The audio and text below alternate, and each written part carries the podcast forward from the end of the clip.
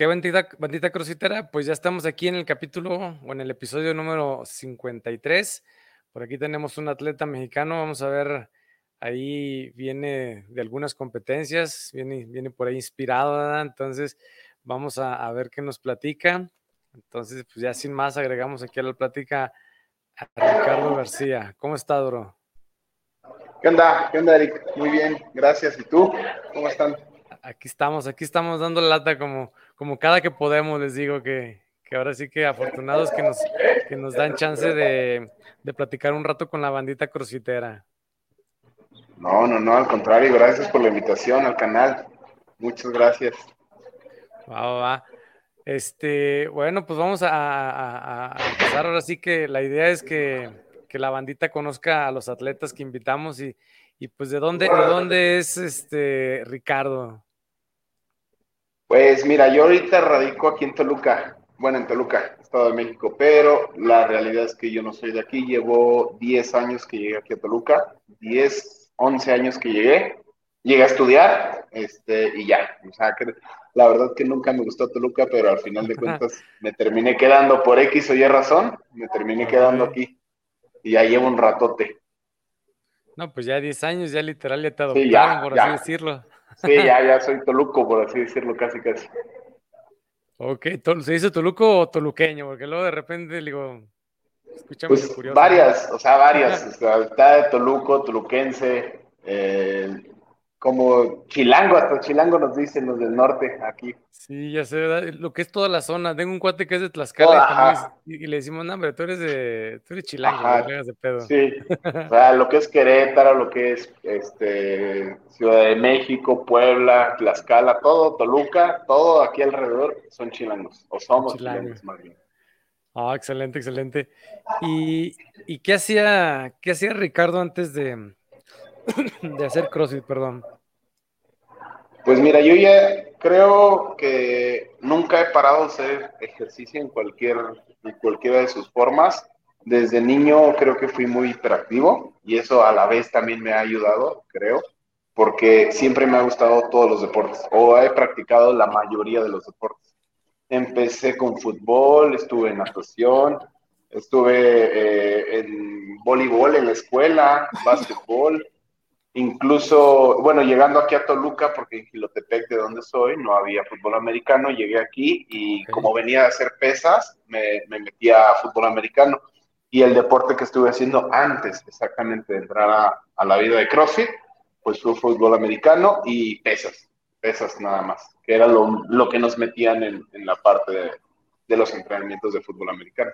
Estuve jugando dos, tres años en, en intermedia y cuando iba a pasar a mayor eh, me meto a estudiar la maestría y pues ya no pude, ya no pude continuar con, con esto.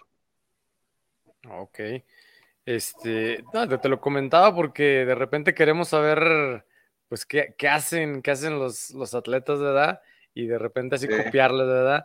Y yo creo que la mayoría de los, de los atletas este, tienen un background de, de algún deporte, como dices, yo creo que mínimo aquí en México el que no ha jugado fútbol, pues yo creo que no es mexicano, ¿verdad? Pero de ahí en sí, más exacto. podemos haber hecho típico. cualquier, cualquier, y como dices, a lo mejor una temporada, como dices, boli, a lo mejor dices otra, un béisbol o americano, como dices, y yo creo que la gran mayoría nos hemos movido en algo, en algo, cualquier, aunque no, aunque no sea no, profesional, y, pero en algo. Y esos deportes que te digo, por ejemplo, lo que fue básquetbol, voleibol, este, no me acuerdo qué otro había en la escuela, o sea, eran deportes que a mí me gustaba entrar a hacer ejercicio, pero la realidad es que era para estar en el equipo y en el equipo de la escuela, en este caso de la secundaria, de la este, prepa, y en este caso nos daban chance de salir, de salirnos de las ah, clases. Entonces, ahí también había un poco de trampa de mi parte. Ah, va. Muy bien, muy bien. Oye, y, y llegaste a, a, a, esta parte de que dijiste, ¿qué onda? ¿Dónde, ¿Dónde viste el CrossFit? ¿Quién te invitó?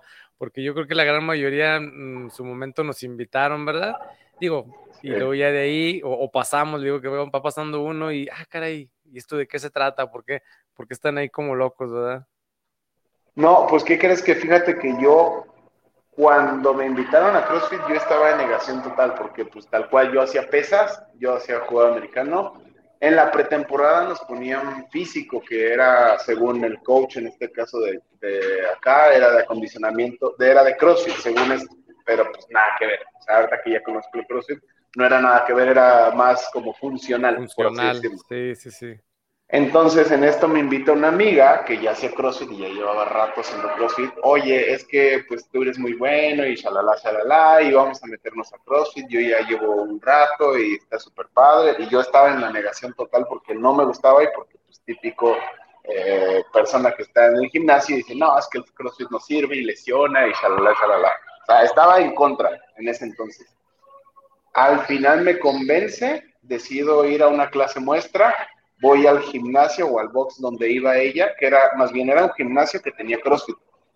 Y la verdad no me gustó, no se me hizo nada complicado como tal, porque la, la, realidad es que yo venía a hacer casi casi lo que estaban haciendo, solamente en movimientos. Ese día me parece que hubo cleans y no me acuerdo qué más. Y lo primero que no me gustó es que llegué y el coach me dijo, los del gimnasio aquí no sirven. O sea, o sea primero luego me, me mugroseó por, porque me vio que venía del gimnasio. Y dije, nada, este güey ya, ya la cagó y no me va a gustar. Entonces, termino la clase, me dice amiga que me gustó, shalala. Ese día hicimos ascensos de cuerda y yo no sabía subir la cuerda. Y me enseñó a subir la cuerda. Ese mismo día aprendí a subir la cuerda con las piernas en Rockland y aún así le dije, no, ¿sabes qué? Yo no regreso porque no me gustó, la gente es bien payasa y pues está bien X, y así, o sea, mamón, la verdad. Entonces, pues ya pasa, yo creo que unos dos, tres meses, me vuelve a invitar porque en ese momento se cambia de box, ella misma se cambia y se va a un gimnasio que real sí era CrossFit, era un box, ¿ok? Entonces me invita voy a este box y totalmente diferente. La gente muy diferente, el coach me ayudó, o sea, se acercó a mí, vio que tenía, pues en este caso fuerza, técnica cero técnica, y se estuvo pegando conmigo. Acabé muerto, que es algo que creo que siempre me ha gustado a mí en, cualquier deporte o entrenamiento, terminar cansado, rendido, y así terminé. Le digo, ok, el chavo me dice, me parece que me dieron tres o, o no me acuerdo si tres clases muestras o una semana. Pasa la semana y me enamoro tal cual. O sea, me abrí ese, día las manos y dije, no, esto, esto me encantó porque acabo muerto. Y ya de ahí, pues llevo cinco años. Empecé en, en enero del 2017. Bueno, voy a cumplir seis años. En enero del 2017 fue mi primer clase. De no, qué chingón, qué chingón. Y, y, digo, yo creo que al principio ese, era el, clásico dilema de, todos que el CrossFit lesionaba porque desafortunadamente cualquier gimnasio le ponía que hacía CrossFit y obviamente eran los gimnasios que lesionaban.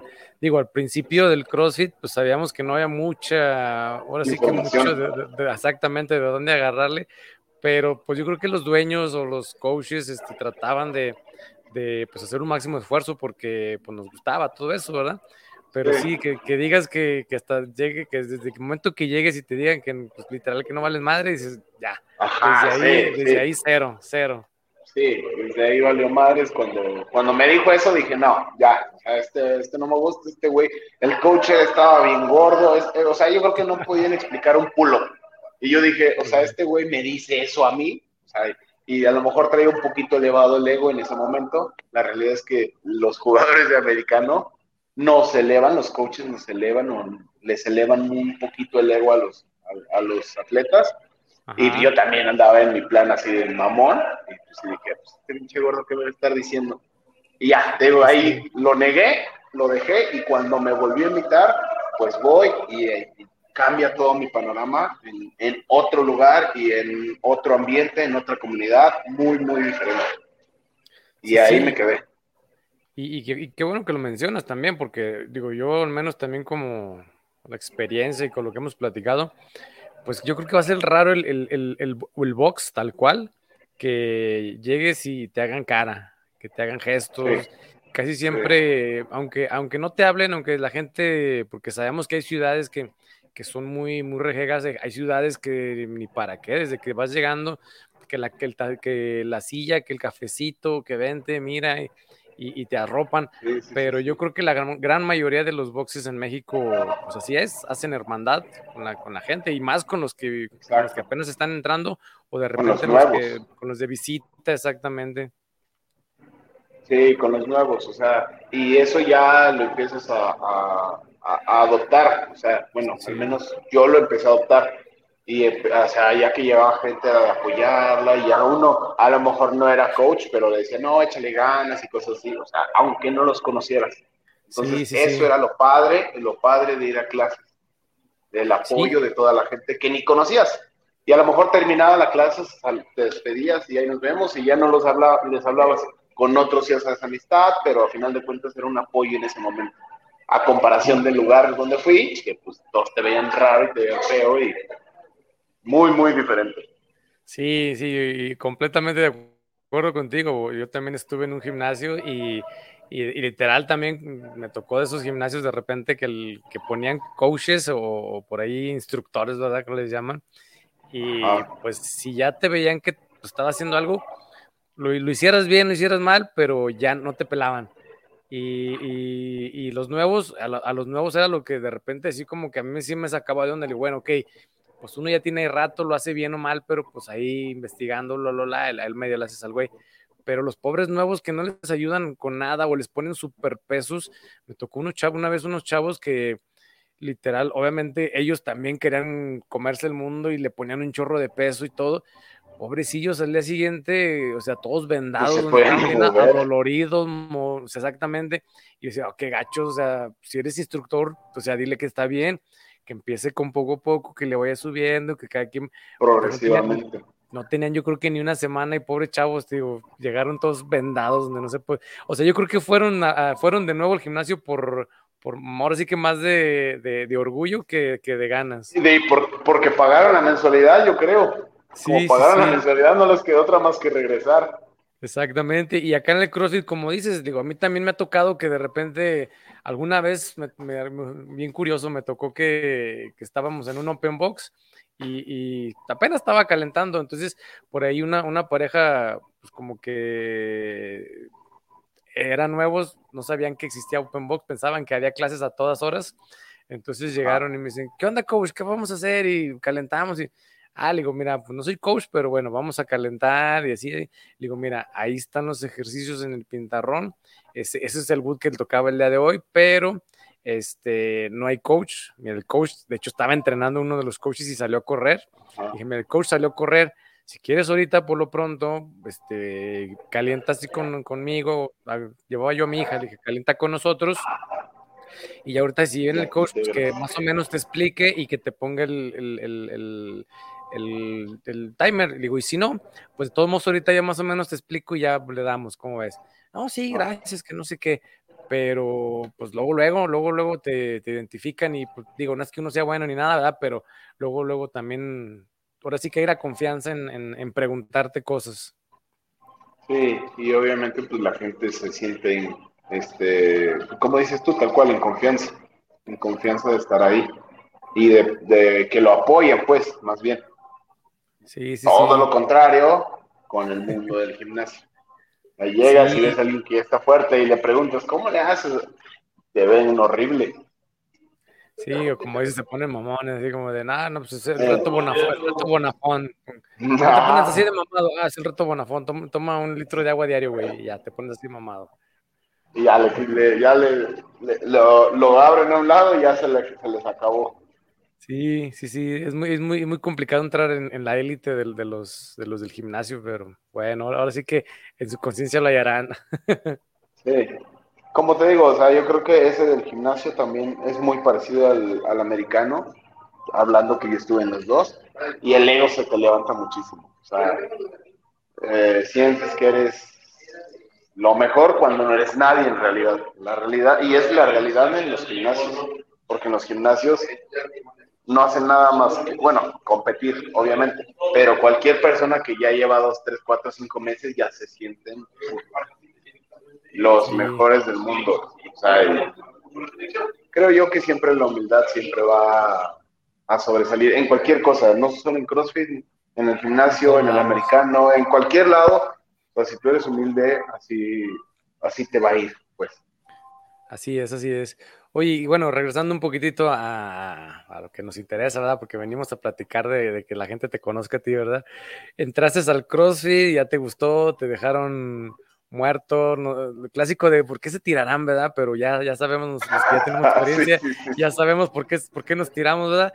Entonces, este, empezaste a darle y no sé si en qué momento, cómo estuvo la transición, no sé si, si en ese gimnasio ya, ya existía o existe la, la, lo que es la, yo creo que ya la mayoría, ¿verdad? La clase de competencia, ¿no? ¿En qué momento dijiste, ah, ¿sabes qué? Esta clase está chida, pero yo necesito todavía más, necesito, necesito tirarme más al suelo? Pues, eh, mira, como te digo, yo, yo cuando entré, o sea, ya traía un poquito de fuerza, condición técnica cero, los movimientos no los conocía como tal. Algo que también he tenido muy buena es movilidad, he tenido buena movilidad desde antes, porque se me olvidó recalcar que también hice kickboxing en algún tiempo de antes de la universidad y me dejó mucha flexibilidad en todas partes que te ponían a estirar de todos lados. Entonces, eh, me empieza a ver el, el, coach que estaba en ese entonces, en ese box, me empieza a ver eh, bien, me dice, no, pues vas bien, vamos a empezar a meterle.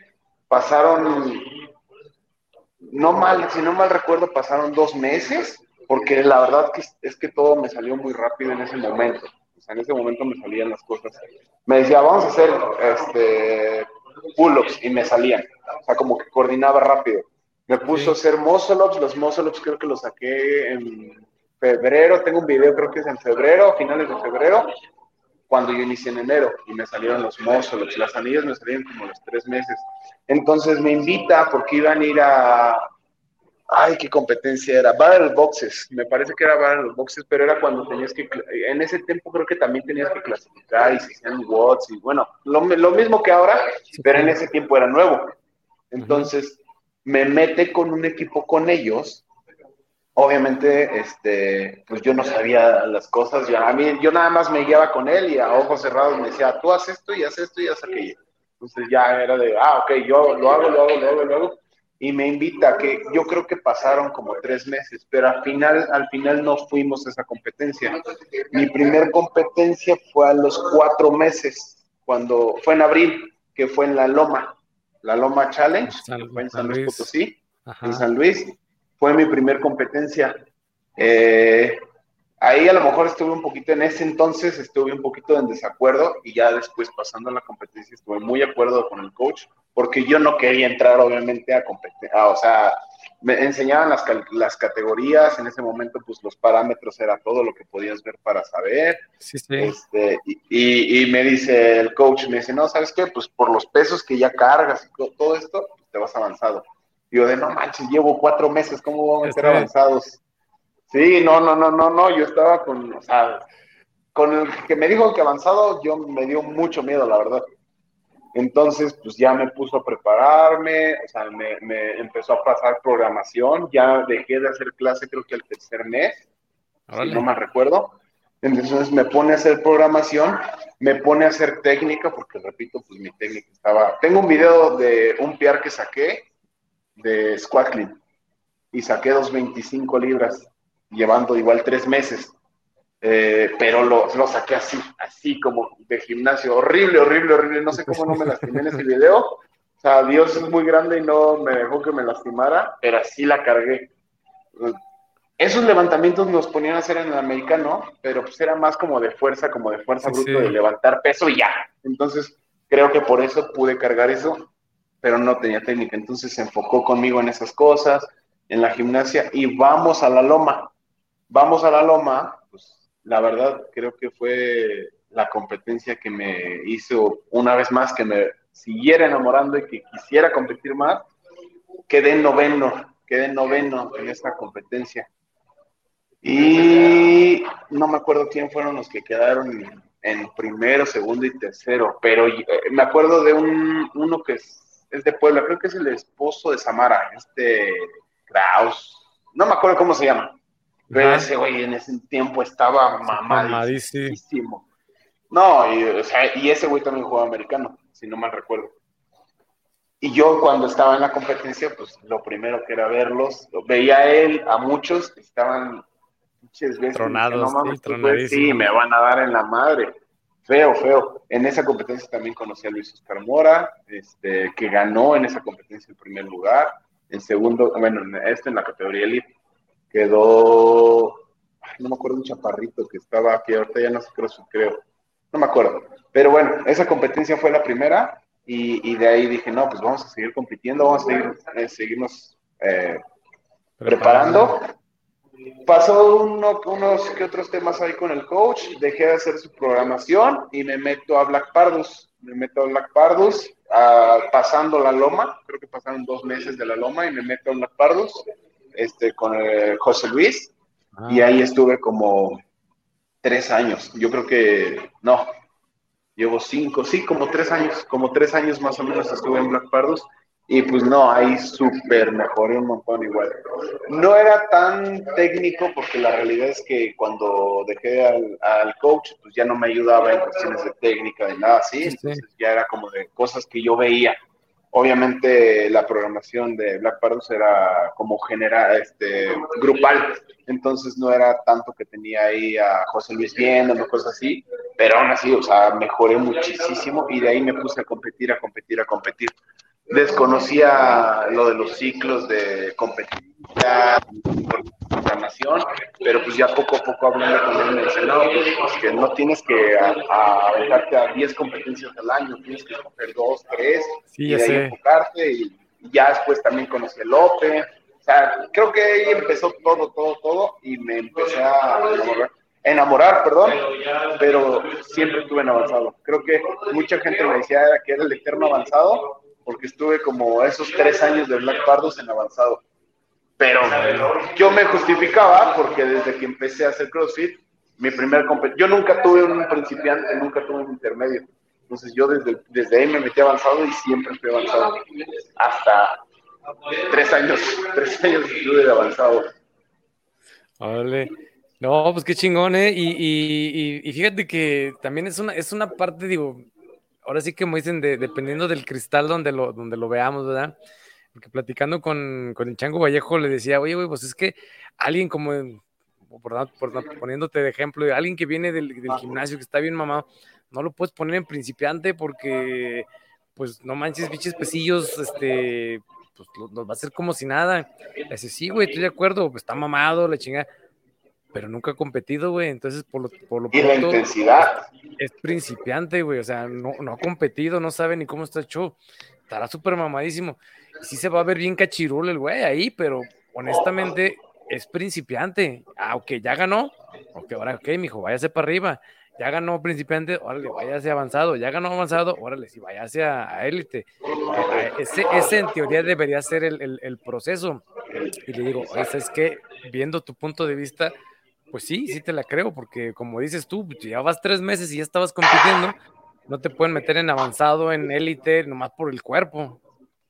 Exactamente. Eh, el coach este eh, lo que me dijo era los pesos, o sea, los pesos y que aprendí muy rápido muchas cosas y me dijo, pues es que tienes skills. Caminar de manos, por ejemplo, caminar de manos, yo a mí me salía desde antes que empezar a hacer CrossFit. Este, esto por una anécdota de mi papá, mi papá caminaba de manos y yo de chiquito ahí queriendo jugar, pues lo hacía con él.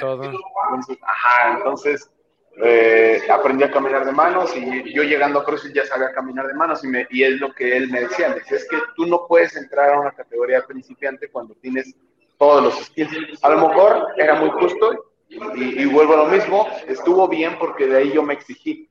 Siento que a lo mejor si me hubiera puesto un principiante, un intermedio y a lo mejor hubiera ganado, no me hubiera exigido tanto como al haber visto a, te digo, a estas bestias que estaban ahí compitiendo y saber que yo estaba abajo de ellos cuando yo venía de un ego alto por estar de americano y decir, no, me falta un chingo, entonces necesito mejorar mucho. Entonces, a la vez, vuelvo a lo mismo, siento que para mí, para mi persona estuvo bien porque hizo que yo me exigiera más al entrenar, al, al todo, todo lo que conlleva el tratar de mejorar, hizo que mejorara esas partes y al final pues creo que tuve buenos resultados. Tuve de ahí otra competencia y, desde, y de ahí empecé a ganar podiums en, avanzado. Eh, obviamente competencias chiquitas, no eran competencias grandes, pero pues me empezó a ayudar a, bueno, creo yo, a mejorar. Pero lo que sí es que ya para dar el salto de elite siempre me daba miedo. decía, no, es que no, güey, están muy cabrones, no, no, no, no, no, no. Y hasta, por lo mismo, tiene en el 2019 me metí en mi primera competencia en el libro. Y de, y de ahí valió más porque luego fue la pandemia y me lesioné, tuve una lesión y hasta ahorita otra vez en el Black que regresé. Y en Colombia, en Fitla, fue apenas.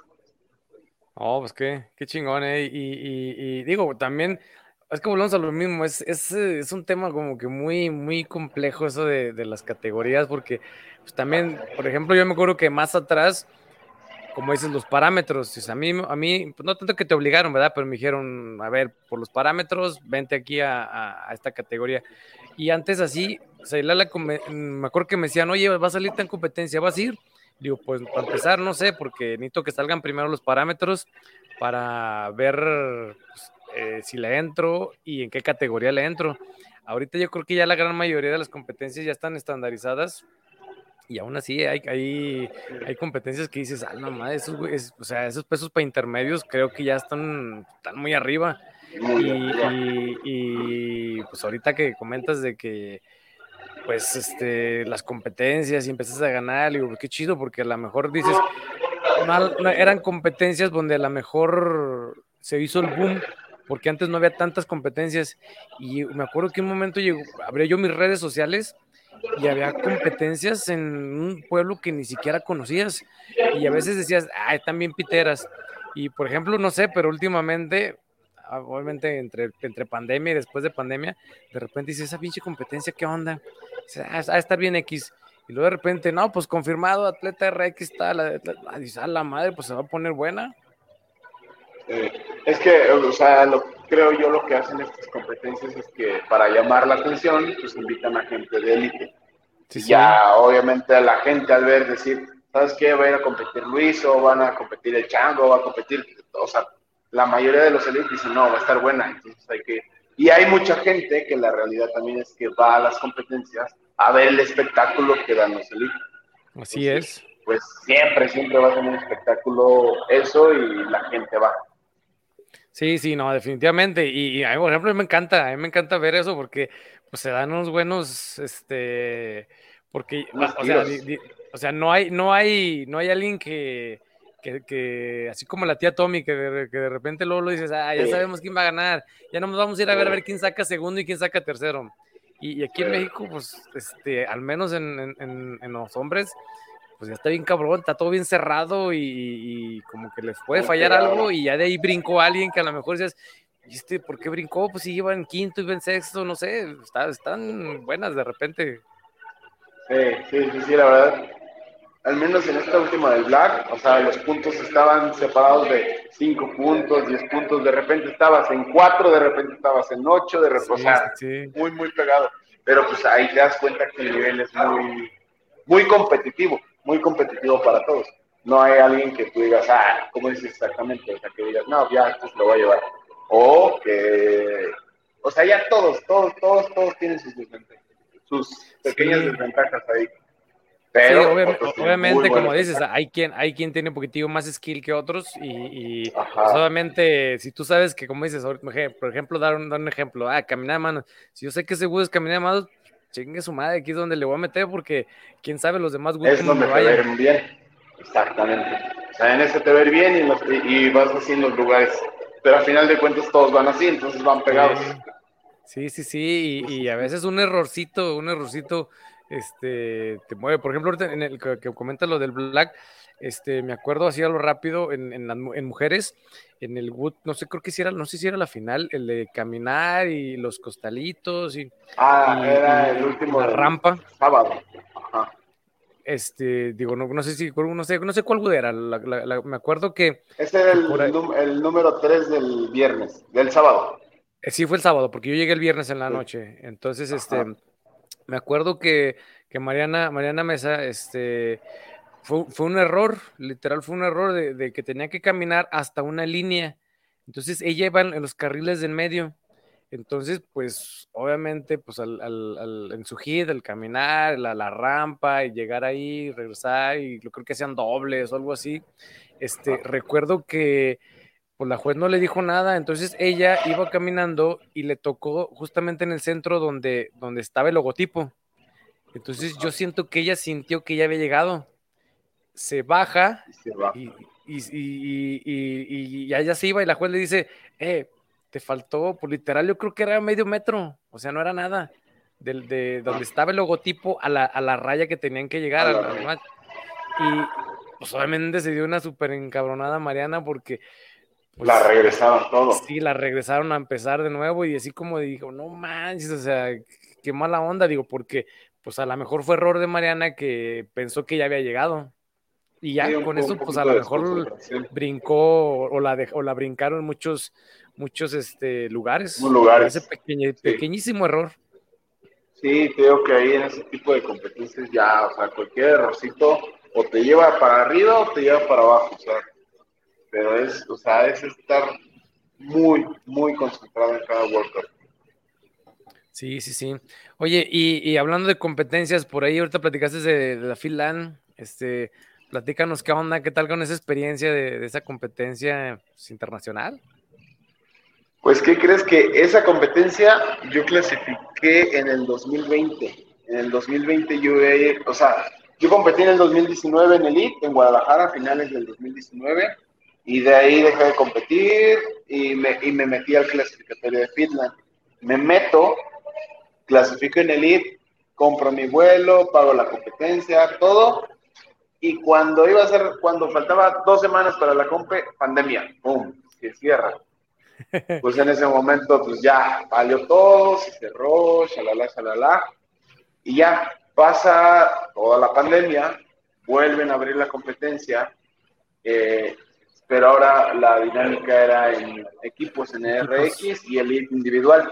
Pero como yo venía de una lesión, pues no me sentía preparado y venía regresando, no me sentía preparado para elite, como a lo mejor lo hice en ese entonces la, la, la categoría.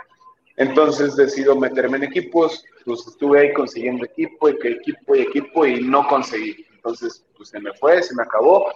Decido meterme al qualifier del Black, clasifico en el Black y pasaron, creo que fueron dos semanas antes de la compe, tres, tres semanas antes, que me invita Regina. Con Regina yo ya había competido. Este, y me dice, oye, este, ¿qué crees? Que Rafa no va a poder ir por un tema de su pasaporte. Y, la verdad desconozco bien qué, cuál fue el problema. Ajá. Y me dice, ¿te avientas eh, irte con nosotros? Eh, vamos en RX y ya está la, la competencia pagada vamos a que checar lo del vuelo, lo del hospedaje, y, y en ese momento mi primer respuesta fue, sí, sí voy porque yo ya tenía la espinita de esa competencia, entonces, Ajá. pues vámonos.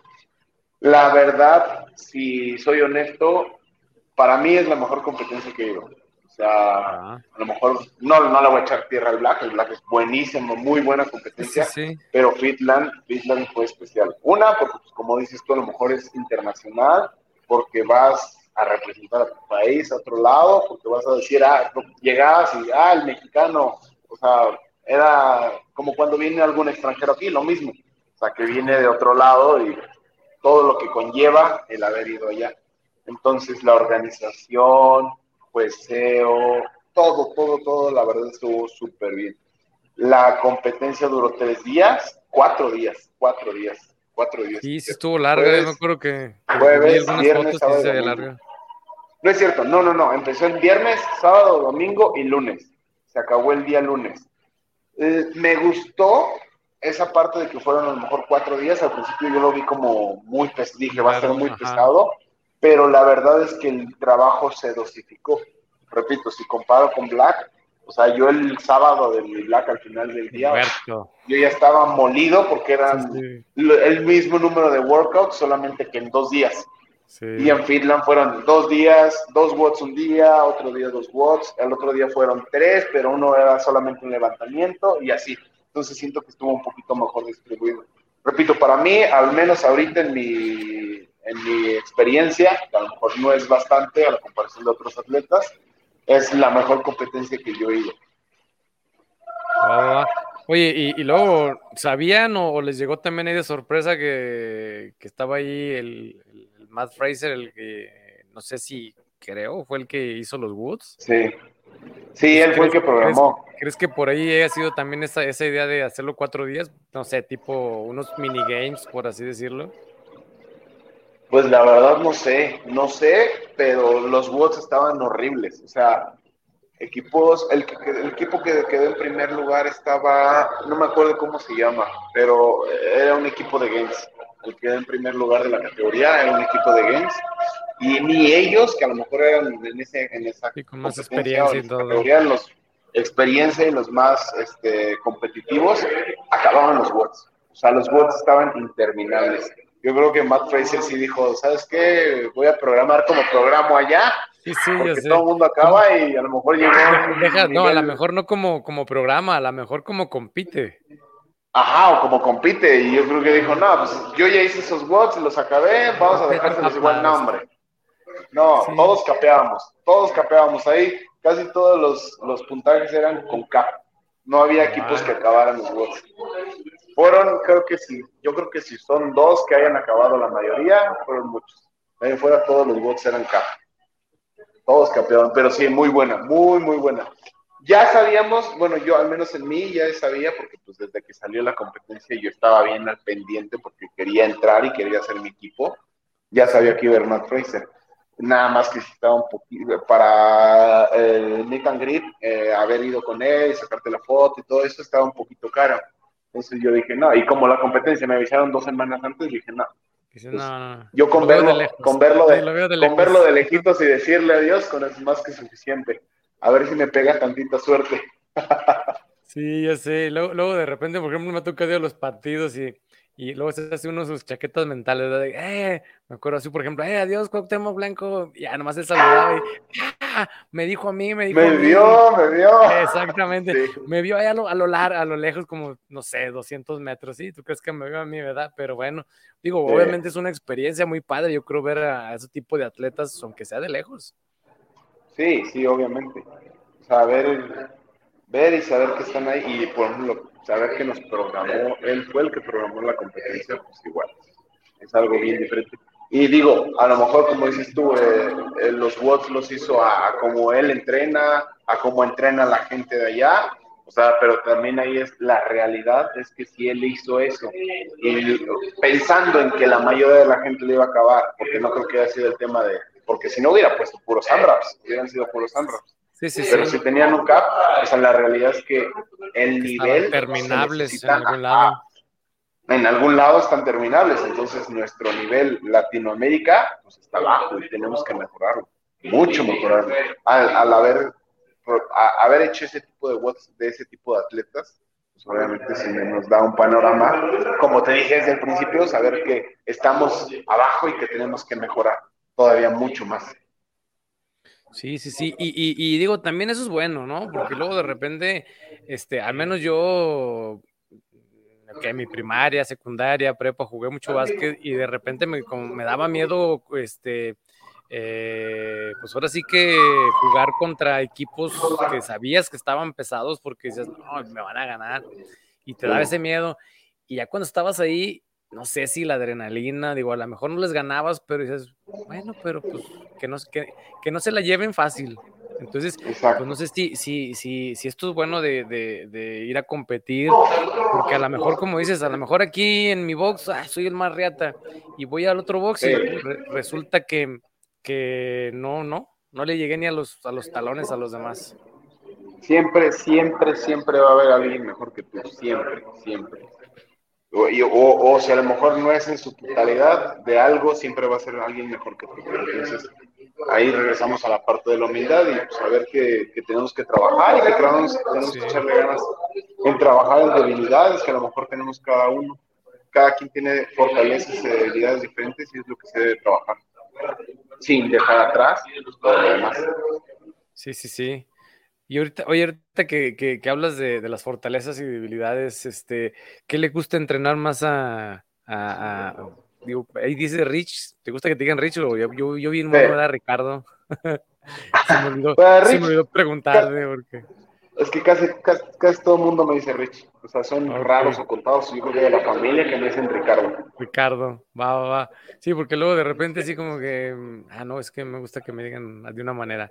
Oye, regresando, ¿qué, qué, qué le gusta más entrenar a Rich? Este, no sé, eh, gimnásticos, endurance o weightlifting o, peso, pesos? Eh, pues más endurance. Sea, la realidad es que me gusta mucho hacer endurance. La programación que hacía ahorita, antes, antes la anterior que hacía, había mucho, mucho, mucho monoestructural y me gustaba mucho porque una vez más acabas muerto.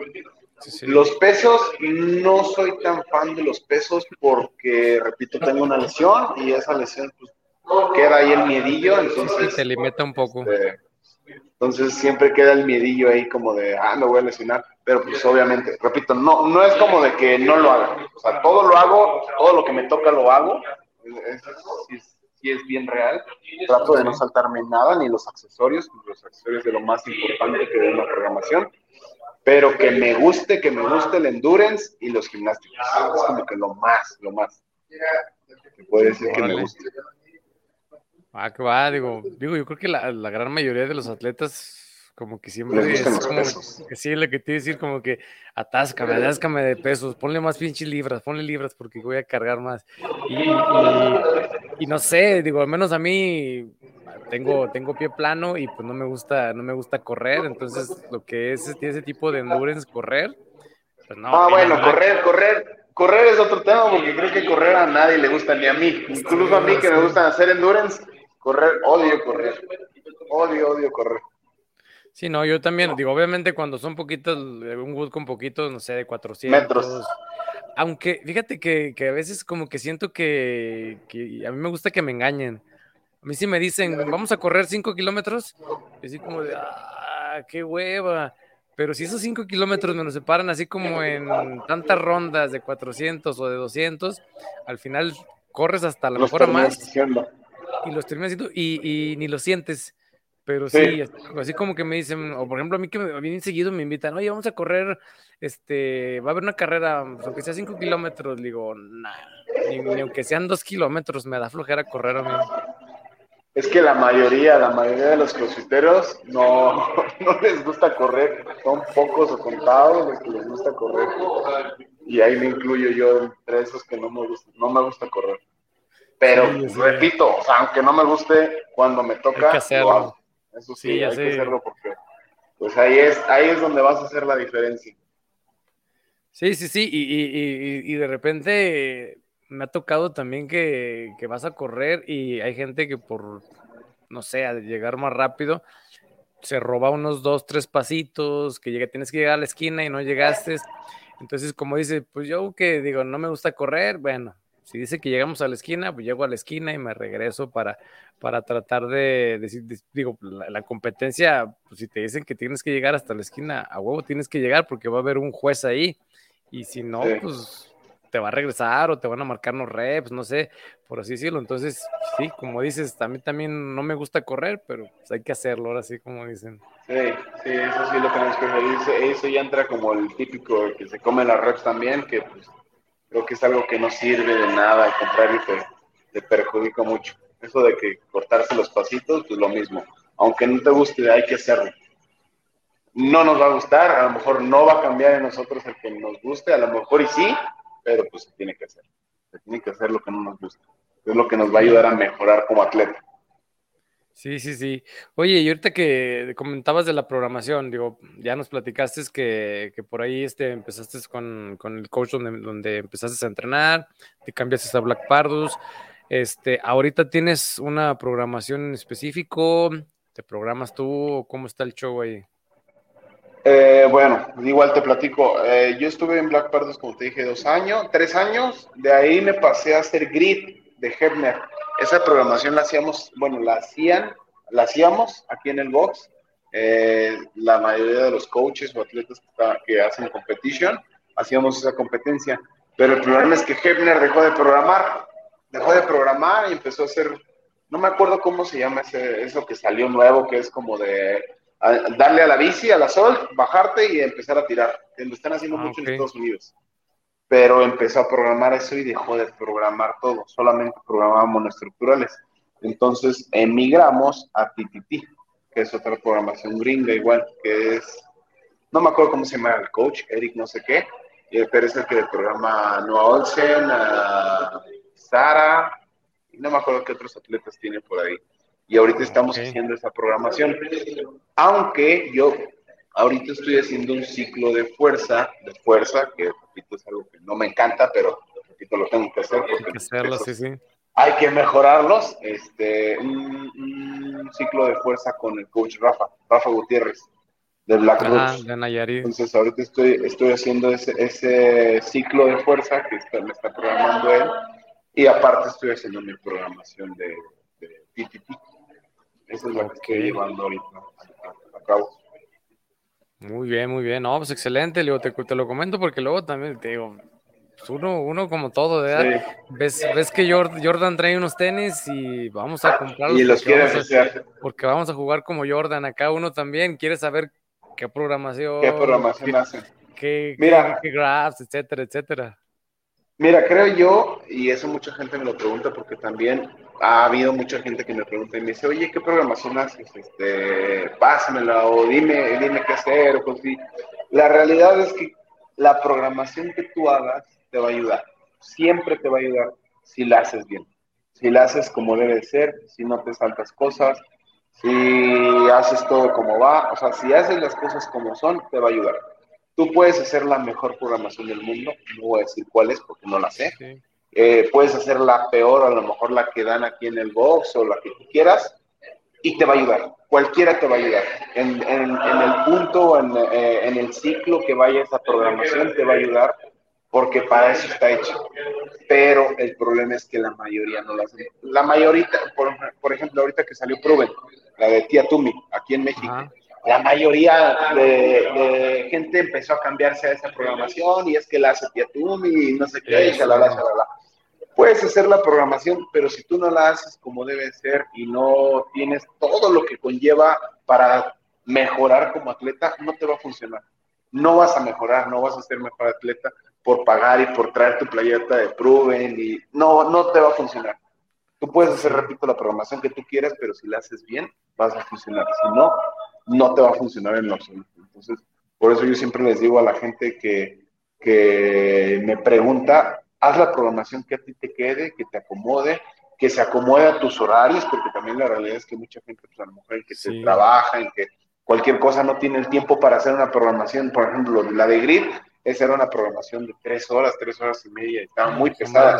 Entonces, si la pones a alguien que trabaja, pues no la van a hacer, no la van a acabar y a lo mejor no van a tener el avance como deberían de tener puedes hacer una programación de una hora y con esa programación de una hora tú te vas a mejorar muchísimo porque vas a hacer las cosas, vas a hacer las cosas como son.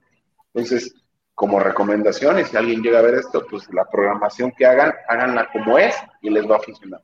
Si llega un punto en el que no mejoran, o de dos, o hablan con el coach para que les pueda mejorar eh, algo personalizado, Ajá, exactamente. o especializado, o pues a lo mejor cambiar de programación, porque también un cambio siempre es bueno. Un cambio siempre es bueno, pero no porque ya no les gustó, por esto, por aquello. un cambio de verdad que lo necesiten.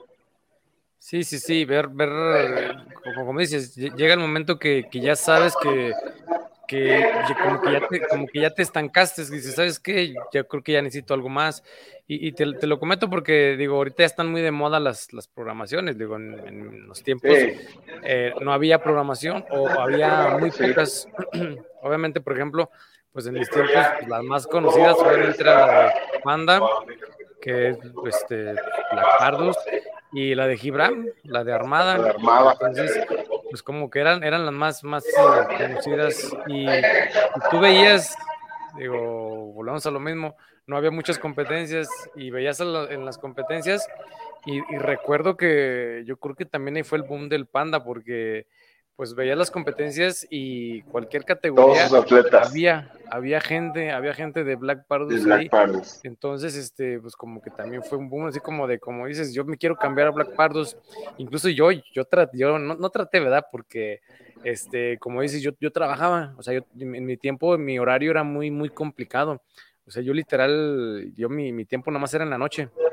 Entonces, como para estar pagando algo que, no como dices, exactamente, no es que la programación no sirva, es que simplemente no la voy a hacer porque voy a llegar y uno, llego, ando cansado ya de trabajar, dos, pues quién sabe a ver cómo está de lleno el box, porque los box, el box pues tiene sus altibajos, hay, hay días que no cabemos, hay días que dices, ah, mira, bien a gusto, somos tres en todo el box, entonces como para desperdiciar ese punto, le digo, y mucha gente me decía, oye, ¿tú no haces mm, pardos? Digo, pues quisiera, pero la verdad no me da el tiempo. Sí, sí, sí. Pues, es la, la esa es la realidad de, mucha gente que tiene las ganas de mejorar, pero pues a lo mejor los factores que llevan por detrás, ya sea comida, ya sea, bueno, ya sea su alimentación, ya sea su estilo de vida, el trabajo, el tiempo, el estrés, las horas de sueño, no se nos permite. Entonces, sí, es algo que va a llegar a un tope si no mejoras todo. Y pues va a ser muy difícil para, para muchas personas. Sí, sí, sí, y ahorita que lo mencionas también, ahorita digo, también no es que se haya puesto de moda, pero es una realidad también la, la comida y sabemos que el mexicano, pues, le, le, comelón. Sí, le clavamos el diente a lo más grasoso y, y digo, a veces me echan carreta también, también digo, ay, ¿cuántos años tienes? Yo, tengo un chingo de años en el CrossFit y, y, ya sé tu pregunta de por qué estás gordito, digo, porque me encanta comer, me encanta comer, entonces así está el asunto. Ya no me preguntes. Pues mira, yo te diré, o sea, yo, yo soy nutriólogo, soy nutriólogo, este, y la realidad es que pues yo también no, o sea, quien me conoce sabe que lo que me ven me como. O sea, si a mí me, aquí luego en clase saben que me encanta el pan dulce y me traen un pan dulce, o sea, me lo como. Sí, sí. Pero no hay alimento malo, sino cantidades. O sea, el problema aquí es este. cuando tú te exageras, o sea, yo los fines de semana o voy a comer sushi o una hamburguesa o pizza, pero es como de una comida y ya, se acabó. Ya terminando, vuelvo a comer lo que me toca y, o, en cantidades y cosas así. Pero el problema es cuando ya vienes de que comes toda una semana mal o todo el fin de semana mal, ahí es cuando ya valió. Ya valió si es que estabas llevando tu plan. No, y aparte agrégale que, por ejemplo, vas, me acuerdo que en la prepa yo iba a comer tacos con, con los cuates y, pues también somos, somos, nos, gusta que nos piquen ahí la, la, cresta, ¿verdad? Y pues el que, el que coma menos tacos es el que va a pagar. Y pues agárrate. Y a darle, a darle como buffet. De a 12, 15 tacos mínimo, nomás por la, por la de no pagar. sí, de buffet, te digo como de buffet. O cuando uno va al buffet, Ah, sí, también, ¿verdad? Dices, espérame, espérame, porque ya me faltó comer de aquella barra y déjame, los postres, híjole. Bueno, dame cinco minutitos y vamos a darle a los postres, literal. En los postres, al final que ya estás bien lleno y todavía vas por el postre. Sí, ya sé, ya sé. Digo, regresando, digo, pues obviamente, pues si quieres competir, yo creo que, pues como dices, aplícate a la, a la a la programación y aplícate a, la alimentación. Y no sé hasta qué punto la suplementación. Digo, aprovechando que eres nutriólogo, no sé, porque luego hay como que sus pros y sus contras, no sé, digo, desconozco, no soy nutriólogo, pero eso de que dice, no, es que la verdad la proteína no sirve. Mientras te alimentes bien, de ahí sacas. O hay gente que dice, no, sí te sirve, hay que tomarse su, su scope diario, bla, bla, bla. Digo, por dar un ejemplo de, de ese suplemento, porque sabemos que existen es lo más común. Sí, muchos, muchos, muchos suplementos. Eh, pues la realidad es esa, o sea, si tú comes bien, si tú quieras, llevas una alimentación, no hace falta que te suplementes. Eh, para gente como a lo mejor son veganos o gente que a lo mejor no tiene tiempo para comer, o sea, este tipo, los suplementos son para eso, para suplementar tu alimentación, no para sustituir, y eso es lo que mucha gente cree que dicen, no, sabes que no voy a cenar, pero me voy a tomar una proteína, no voy a desayunar, pero me tomo esto. O sea, no, no. Y ahí es cuando empieza a haber un problema. porque cambiamos lo natural por lo artificial. Bueno, al menos en mi punto de vista. No estoy en contra, no podría decir que estoy a favor, no, no me encanta suplementarme como tal, porque también, como dijiste tú, yo también soy súper comelón y me encanta comer y devorar y ahorita llegando a la, casa, a tu casa, o sea, voy a servirme, me voy a echar como cuatro, cinco, seis tacos y, prefiero comer que a lo mejor tomarme un suplemento. Esa es la, la verdad y la realidad. Si tú llevas eh, tus comidas como deben de ser, no lo necesitas. Pero si tú trabajas y no tienes tiempo y solala y esto y aquello, o a lo mejor también pasa en muchos atletas que tienes una cantidad de, de calorías excesiva, a lo mejor que tengas por encima de 4.000, 5.000 calorías y a lo mejor te toca comerte 500, 600 gramos de carne al día y dices, no, pues es un montón de carne, mejor me tomo un scoop de proteína, ahí puede pasar también.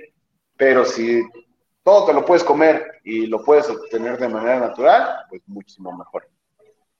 Ahí sí, yo estoy súper en contra de esa parte, de la gente que nada más compra suplementos por comprarlos porque ya vi que el coach se los toma o porque ya vi que este que también sigo se los toma. No, eso sí lo veo como un poquito mal. Sí, sí, sí, totalmente de acuerdo. Digo, digo, no soy nutriólogo, pero debo de volvemos a lo mismo. La, la experiencia, los, los, alimentos, este, eh, como dices, ese es un suplemento, es, es, para ayudarte un poquitito, pero yo conozco gente que de repente, como dices, dicen, ah, pues mi desayuno fue un, pues ahora sí que un shake de... De, proteína, y ya. Ya, y sí, así como dices, y, luego, no, pues es que eso, eso es mi desayuno. Y, luego viene la gastritis.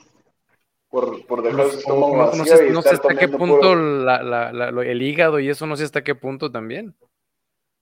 Mm, realmente la proteína no, la proteína no te va a causar un daño en el hígado, en los riñones, un daño hepático, no. Lo que sí te puede causar un daño hepático y es bien común es la creatina. La creatina es un suplemento que si tú llevas por un tiempo muy prolongado sin descanso, ese es como el chocho, que lo tienes que ciclar, lo tienes que tomar por un tiempo y lo tienes que dejar, porque ese sí te puede afectar un poquito tus riñones, la creatina. Y ahorita que está de moda, ¿no? sepa, ajá, ¿no? Y, la, y hay gente que me dice, luego me llegan en consulta y me dicen, no, es que ya llevo como año y medio tomando creatina. digo, no, hombre, y toman un litro de agua al día. Ya no, sus riñones van a estar, pero sí mal. Sí, sí, sí. Sí, no, no, digo, honestamente, este, he, estado con nutriólogos y, sí, como dices, este, a mí se me hace como, ah, digo, mi punto de vista, digo, como por qué lo tengo que, que ciclar si, si pues es algo relativamente natural, ¿verdad? Y me dicen, no, güey, descánsalo tantos, me, tantos días, tanto un mes, este, empieza, empieza con, con la carga, este, luego bájala, si vas a competir, súbele un poquitito la carga, luego ya después le empiezas a bajar, la descansas o, terminaste, justamente termina tanta tal fecha para que la empieces y, estés cerca de la competencia. Entonces, como dices, es, un show, no nomás es así como de, ah, me la voy a tomar y ya. Sí, sí, sí, sí, todo, este rollo y, y el problema es que, pues, repito, mucha gente sin saber lo recomienda, lo dice y la gente que no sabe pues obviamente porque ve a, su ídolo super mamadísimo y él lo hace, pues yo también lo hago. Y la realidad es que no. No, porque nadie somos, todos somos diferentes y pues esa información es falsa, muy falsa. Ah, que va. No, pues ahora sí que ya, ya, ya vieron de ahí de, pues ahora sí que de alguien que estudió, porque luego, como dices, se nos hace fácil ah, este, recomendarlo, ¿verdad? Este, Rich, pues ahora sí que luego de repente me da, ¿sabe qué? Porque está uno platicando bien a gusto de todo y de nada, pero luego ya los capítulos se nos hacen muy, muy largos, entonces pues tenemos que, cortarle, pero antes de cortarle, siempre, ya nos diste unos buenos tips, pero siempre me gusta que, los atletas o los invitados nos, nos, den, pues ahora sí que una, una recomendación o ahora sí que un tip, ¿sí? A, Digo, yo siempre les digo que a las personas que están empezando, ya sea que apenas van a entrar al CrossFit o este, que apenas están por ahí en sus primeras clases y luego de repente pues dicen, ay, yo, sí quisiera competir. Entonces por ahí que nos, que nos des unos tips a, los nuevos crossfiteros. Pues mira, aparte de los, de los, de lo que ya les he dicho de la, de la parte de la programación, de lo de las clases, de hacerle caso al coach, de hacer lo que no les gusta, aunque no les guste, de no comerse las reps, creo que algo muy importante y que muy pocas personas lo hacen en, en este deporte que hacemos es trabajar movilidad, trabajar técnica. Eh, al principio lo dijiste, al principio lo dijiste, y mucha gente pues llega y le quiere meter peso y le quiere meter peso y, y a lo mejor de fuerza bruta, como dije, que yo lo hice en, en, un tiempo, este, sí lo pueden cargar, pero pues la mayoría de las personas que entran a clases no tienen movilidad, no tienen muy buena movilidad, son contaditos los que dicen, ah, sabes que sí puedo soportar la barraca en los hombros, con los dedos o con las manos aquí. O sea, la mayoría los agarra así. Y si de ahí le quieren subir peso y peso y peso, va a llegar un momento en el que va a tronar. Entonces, antes de trabajar con pesos pesados, que repito, a lo mejor ahí le van a bajar un poquito al ego, trabajar un poquito de movilidad y de técnica. Eso les va a ayudar muchísimo a que quitemos esas malas costumbres que tenemos, o bueno, bien tenemos, no, que tienen y que tuve del CrossFit. Es decir, el CrossFit lesiona, porque el CrossFit no lesiona. Lo que lesiona es una mala técnica, es un mal coach que no te corrige o que te deja subir pesos excesivos. Eso es lo que sí te va a lesionar. Eh, el deporte no te va a lesionar siempre y cuando hagas las cosas bien. Y repito, hacer el ego un poquito hacia un lado y tratar de hacer bien las cosas. Ya que se hagan bien las cosas, ahí podemos empezar a progresar en pesos. Pero eso es algo muy común que veo aquí en el box. Ahorita hace rato que di clase pues que la gente se lastima a lo mejor muchas veces porque dice, sí puedo, sí puedo, sí puedo, y le dices, no puedes. Y a lo mejor le pegas en el ego porque dicen, ah, pues es que yo cargaba tanto, pero pues sí, ahora te estás cargando lo, lo estás cargando lo que cargabas, pero con la espalda toda jorobada. Entonces, no me sirve y prefiero que hagas con menos peso que te lastimes.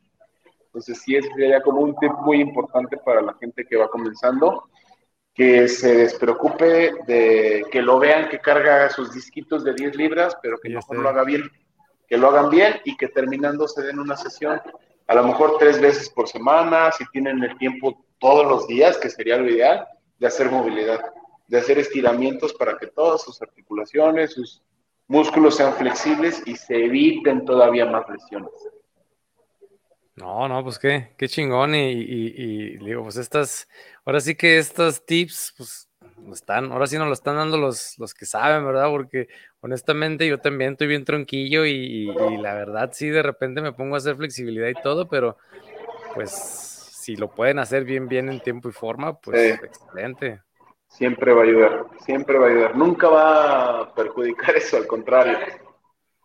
En vez de hacer su sesión su sesión doble de weightlifting y de pesos y todo eso, mejor una sesión de, movilidad. movilidad. va a ayudar muchísimo más. No, no, no, pues excelente. Pues, Rick, ahora sí que, pues no quisiéramos despedirnos porque siempre les digo que las pláticas de los crossfiteros, o somos la secta de los crossfiteros, ¿verdad? Porque Podemos estar días, horas, horas, horas y hablar pues de nada. Realmente no, no hablamos de algo en específico. Y si nos ponemos a hablar en algo en específico, aún así, no sé, nos lo hablábamos de, escuchaba mucho ahí de los comerres, ¿verdad? De, que te aplicas esto, de aquello. Olvídate, si hablamos de competencias, si hablamos del jueceo, si hablamos de la organización, si hablamos de, de, no la programación de los exactamente, no, no, no, nos vamos, nos vamos tendidos, pero pues mira, la, la, idea de este, de este canal, de este podcast, de este video podcast es que la bandita los, los identifique y honestamente, pues yo también, o sea, hay gente que no conozco, luego de repente veo que los etiquetan y ya los empiezo a stalkear y, o, o digo, ay, mira, se me ha pasado este, este atleta. Afortunadamente, eh, de repente podemos hacer las, la, la, ahora sí que el match para, para armar la platiquita. Hay veces que nos tardamos hasta seis meses, ocho meses y de repente me dicen, ¿qué onda, güey? ¿Todavía, ¿Todavía estás interesado en la plática? Le digo, sí, güey, no pasa nada. esto es hobby, esto es hobby que la bandita los, los identifique. Pues gracias, muchas gracias, te agradezco, Eric. Gracias por darme el espacio igual y por, igual como dices tú, que, me conozca un poquito más gente también, a la vez también le ayuda a uno. Sí, sí, sí. Y bueno, pues ahora sí que a la bandita, pues ya sabe, compartan, comenten, etiquétenos, este, digan qué onda con, la, con a lo mejor bolón lo mismo, no conocemos a todos los atletas y, y, si nos dicen, oye, estaría chido que platiques con tal, y no nomás con atletas, digo, de repente, pues ahorita que hablamos de jueces y me dicen, oye, ese juez está chido, a ver, platica con él o, o, con tal entrenador, porque hay entrenadores que a lo mejor no compiten, entonces, este, pues el chiste es hacer la comunidad más grande y que pues, la gente conozca todo, todo esto del cross y pues ya saben, suscríbanse y todo lo de las redes sociales, compartan, etcétera, etcétera. Y mi Rich, pues un placer y, y, y muchísimas gracias por aceptar la, la, la platiquita. No, al contrario, Eric, una vez más, muchas gracias por el espacio, el espacio que nos das. Ahí estamos, ahí estamos.